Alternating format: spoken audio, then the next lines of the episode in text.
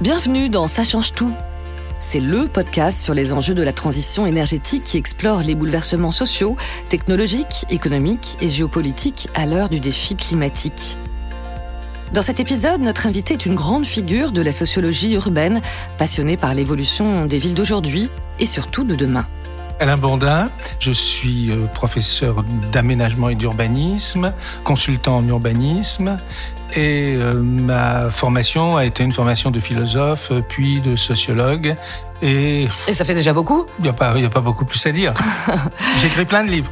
Dans la bibliothèque d'Alain Bourdin, où il y a autant de livres de philo que de sociaux, nous allons parler métropole durable, un concept qu'il juge moins techno que Smart City. Quant à la Smart City, si elle peut servir à quelque chose de positif, oui. Si elle sert essentiellement à rien comprendre à rien, non.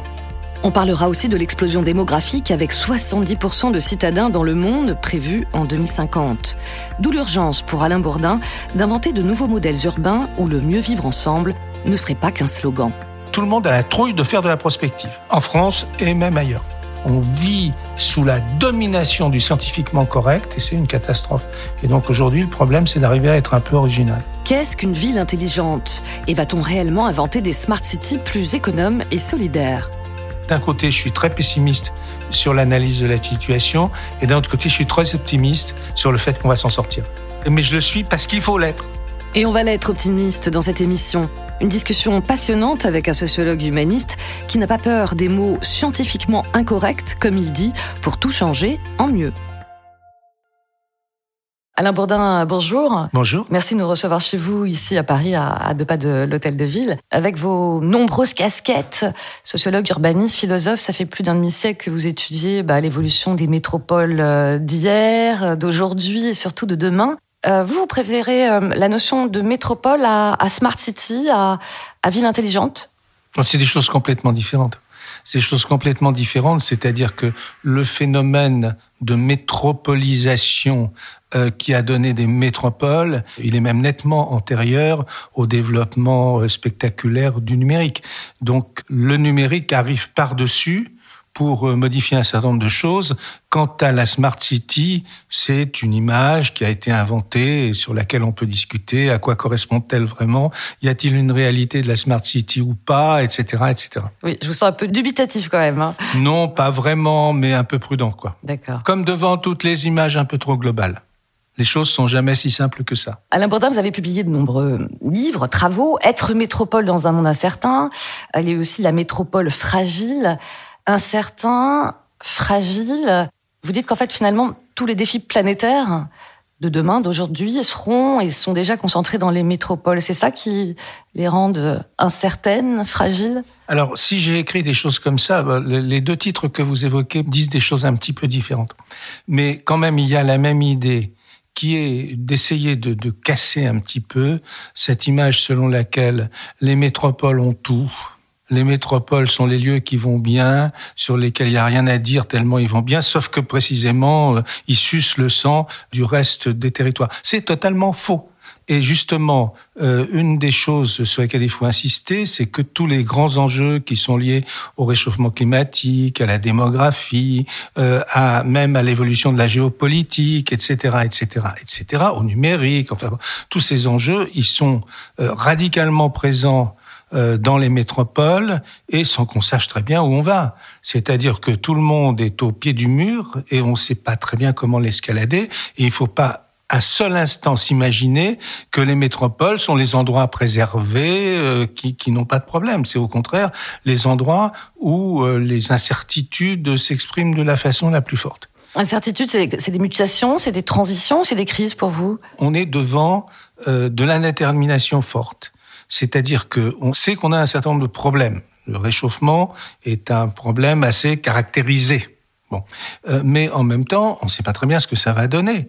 Je veux dire, si, si je commence à faire de, de l'imagination un peu prospective, aussi bien dans les domaines technologiques que dans les domaines sociaux, économiques, politiques, bien malin est celui qui va nous dire ce que sera demain.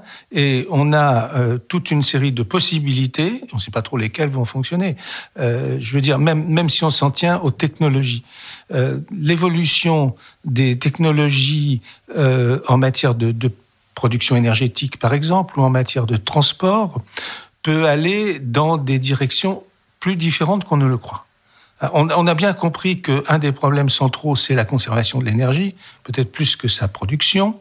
Euh, mais après, une fois qu'on a dit ça, on sait que ça, c'est vraiment un problème qui va être au centre, etc. Après, il peut y avoir plein d'options. Et c'est pareil pour la mobilité. Euh, si, enfin bon, euh, il faut être nuancé encore une fois, mais quand même, euh, quand, quand, on voit euh, tout ce qu'on fait et tout ce qu'on dit autour de la voiture électrique, oui, mais bon, la voiture électrique, elle pose tout un tas de problèmes. D'abord, si elle est électrique avec de l'électricité euh, produite au charbon, merci, bonjour les dégâts.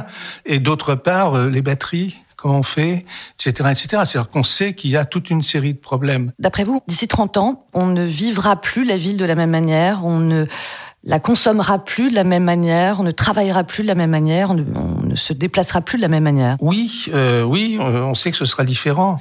Notamment, il y a un certain nombre de certitudes qui sont affichées sur l'évolution des modes de vie et que moi je ne partage pas du tout. Alors, c'est lesquelles? Alors, euh, alors je vais les prendre de face. Euh, premièrement, les gens vont être moins mobiles.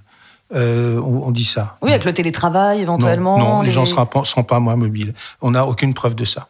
On n'a aucune preuve de ça. On a plutôt la preuve qu'il y a une espèce de, de, croissance régulière de la mobilité et rien ne prouve que cette croissance va être si facilement que ça euh, coupée. Ce qu'on peut dire, c'est qu'il y a probablement une évolution des mobilités contraintes.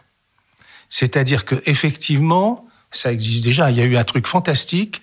Il y avait des, des enquêtes, euh, des statistiques qui montraient il y a 15 ans au moins mmh.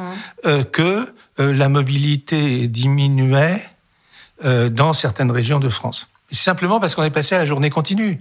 Oui. Bon. Alors, on ne fait pas l'aller-retour pour rentrer chez soi. On n'a pas fait l'aller-retour pour déjeuner, c'est ça, non Pour aller déjeuner. Bon, et donc ça, ça c'est pas une baisse de la mobilité, sauf dans les statistiques, mais ça veut rien dire. C'est euh, une transformation de la mobilité. Et donc, effectivement, l'interrogation, c'est oui, les, les mobilités vont, vont changer, on ne sait pas trop comment, mais c'est clair qu'elles vont changer.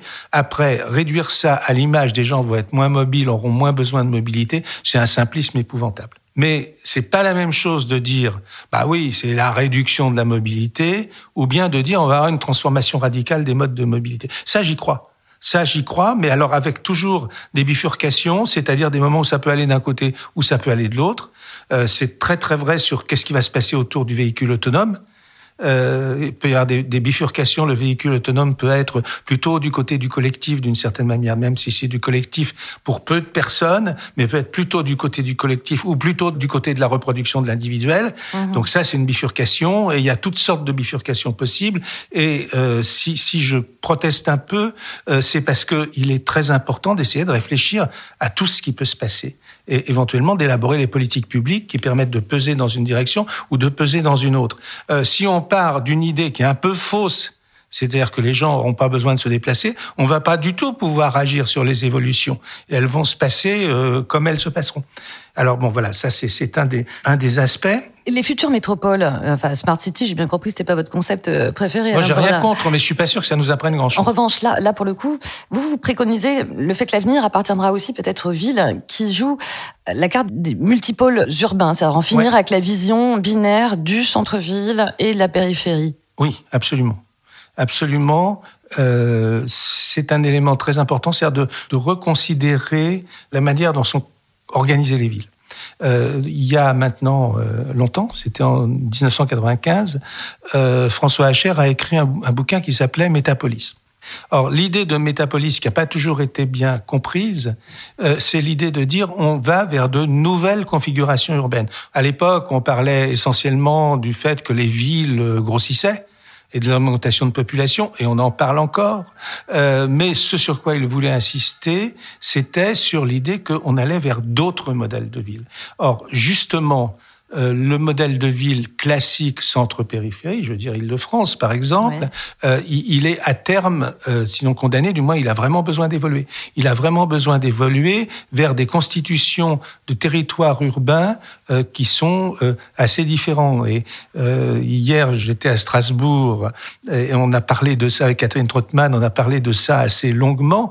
Qu'est-ce que c'est aujourd'hui que, par exemple, en Alsace, qu'est-ce que c'est que la métropole strasbourgeoise? Ben, On s'aperçoit que c'est un territoire euh, extrêmement complexe, avec un, tiers d'eau, un tiers de forêt, euh, je, dis n'importe quoi, mais mhm. c'est trois tiers, un qui doit être non pas, doit être la campagne, la forêt et la ville. En tout cas, la ville ne fait qu'un tiers dans tout ce territoire métropolitain.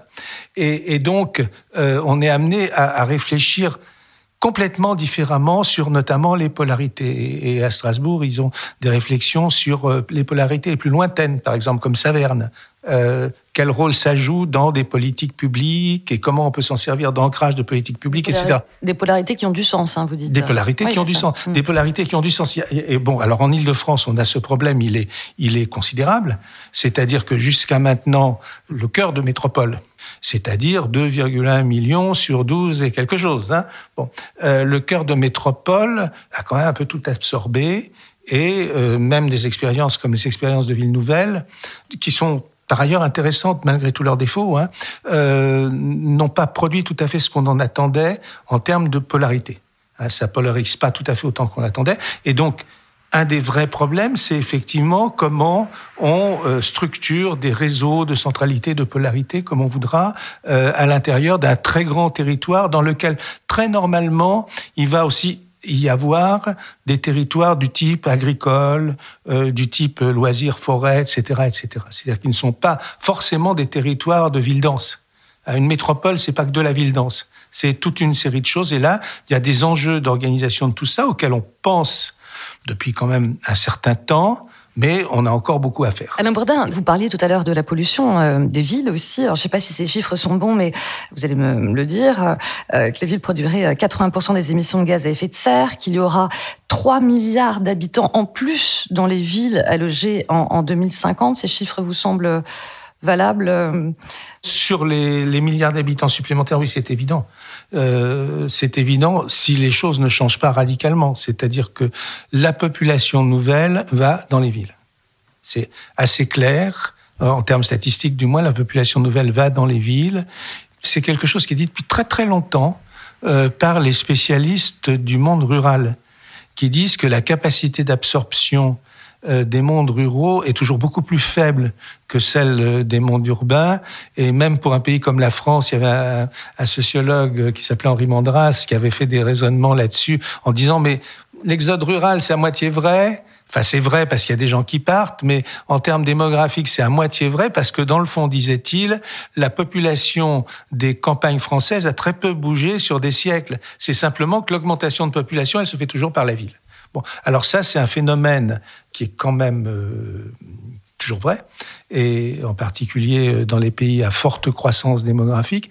Ce qui est intéressant, c'est ce que j'évoquais à l'instant, c'est-à-dire est-ce que l'urbanisation, l'augmentation euh, de la population des villes se fait dans un modèle de ville classique ou bien se fait dans des grands territoires métropolitains euh, avec une certaine diversité de paysages, d'activités, etc. Et donc c'est intéressant justement de voir si on, a le grand entonnoir qui permet de concentrer, concentrer, concentrer dans des immeubles de 40 étages, parce qu'on est en France, alors on voit pas trop ça, mais, mais dans le monde c'est ça qui se passe, euh, ou qui peut se passer. Donc qu'est-ce que ça veut dire concentrer dans des zones hyper denses avec des îlots de chaleur mouse, euh, et puis euh, donc une ville hyper concentrée ou bien est-ce que c'est euh, développer des territoires euh, métropolitains plus grands mais qui en même temps euh, ne vont pas dans tous les sens, qu'on essaie d'organiser, dans lesquels on, préserve un certain nombre d'éléments de nature, etc., etc.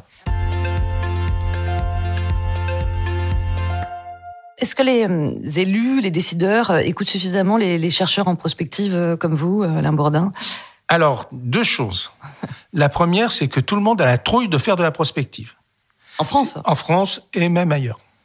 Et même ailleurs. Alors, les Américains, ils vont carrément parce que, euh, d'une part, dans le cadre d'organismes plus ou moins privés, de fondations, etc., donc qui sont plus moins, moins tenus par euh, les exigences du, mandat euh, électif qui fait qu'on doit faire attention à ses électeurs, mais surtout, ils ont du culot, et donc, euh, ils, ils font pas de prospective, ils font de la futurologie. Avec les qualités et les défauts que ça a. Vous voyez, il y en a au moins un qu'on connaît bien en France, c'est Rifkin. Euh, Rifkin, il a ses qualités et ses défauts, c'est-à-dire qu'il est très stimulant à certains égards.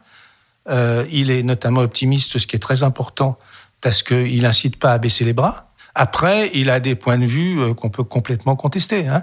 Mais ça, c'est les Américains. Mais euh, en général, en France et, et dans beaucoup d'autres pays, aujourd'hui, on a la trouille de faire de la prospective parce qu'on ne sait pas trop comment la faire. Justement, le monde incertain, c'est ça aussi. Hein. C'est ça aussi le monde incertain. C'est euh, comment on va faire pour faire la prospective? Et pourtant, on n'en a jamais autant parlé, mais on a le truc de le faire alors. Euh, quand on fait de la prospective aujourd'hui, c'est euh, à 18 mois. J'exagère un peu. Hein. J'exagère un peu, mais mais il y a une vraie préoccupation de ce qui va se produire. Il y a une vraie préoccupation de l'avenir, mais il y a une grande difficulté à penser l'avenir. C'est-à-dire que ce qu'on pense très facilement, c'est négativement d'une certaine manière. C'est-à-dire, on pense ce qui ne va pas, on essaie euh, de voir comment on peut éviter ce qui ne va pas, mais on se projette difficilement de manière positive dans l'avenir. C'est-à-dire, qu'est-ce que sera une ville qui marche bien, euh, une ville agréable à vivre, etc. Ça, on a beaucoup plus de mal. L'imaginaire positif. Ouais. Et, on n'ose pas trop. D'une certaine manière, si je me dissociais, je dirais d'un côté, je suis très pessimiste sur l'analyse de la situation, et d'un autre côté, je suis très optimiste sur le fait qu'on va s'en sortir. Mais je le suis par, parce qu'il faut l'être. C'est ça. Pour terminer, Alain Bourdin, euh, cette série de podcasts s'appelle euh, Ça change tout. Qu'est-ce qui doit changer dans nos têtes tout de suite, ici et maintenant, pour imaginer euh, un futur meilleur, un, un futur désirable, comme on dit, mais tout de suite là? Dans nos têtes à nous tous. Hein. Euh, je sais, je sais pas quoi dire. Je sais pas quoi dire, et peut-être que c'est une manière de répondre. C'est-à-dire que on ne sait pas trop quoi dire face à ce genre de questions. On, a un problème. J'en prends l'aspect sociologique, mais il est ou social, mais il est profondément vrai quand il s'agit de faire face au problème du changement climatique. C'est comment on fait du collectif. C'est-à-dire que euh, on, est dans des sociétés où les individus euh, deviennent très importants, sont au centre des choses. Alors ça ne veut pas dire que les gens soient individualistes tous. Euh, il y a au contraire des gens qui sont très ouverts aux autres. Il y a du collectif qui se fabrique, mais du micro-collectif. Et ce qu'on ne sait plus faire, c'est du macro-collectif. Je veux dire, quand, enfin, encore une fois, une espèce de, de paradoxe qui est qu'on a des euh, problèmes qui sont de, d'échelle mondiale, etc., et que on n'arrive pas euh, même à l'échelle d'une métropole ou d'une ville, on n'arrive pas vraiment à euh, fabriquer du collectif largement partagé. Autant on fabrique plein de petits collectifs, plein, plein, plein, plein, plein, plein. C'est vachement bien. Mais, euh, ça, ne, ça ne règle pas un de nos problèmes. En gros, pour dire ça autrement, on vit plus dans des sociétés très structurées, dans des États qui signifient vraiment quelque chose, avec des nations qui signifient vraiment quelque chose, au moins pour toute une partie du monde. Bon, et il y a d'autres parties du monde où c'est censé euh, signifier quelque chose et où on se dit qu'on a quand même un peu le couvercle sur la cocotte minute. Hein, J'évoquerai pas de grands pays asiatiques, mais j'y pense. Euh, et donc là, on est devant, devant un enjeu considérable pour l'humanité. Euh, on peut réfléchir aux solutions ensemble, mais, mais après, j'ai pas de solution. Merci beaucoup, Alain Bordin. Merci. Ça change tout, c'est le podcast sur la transition énergétique proposé par EDF.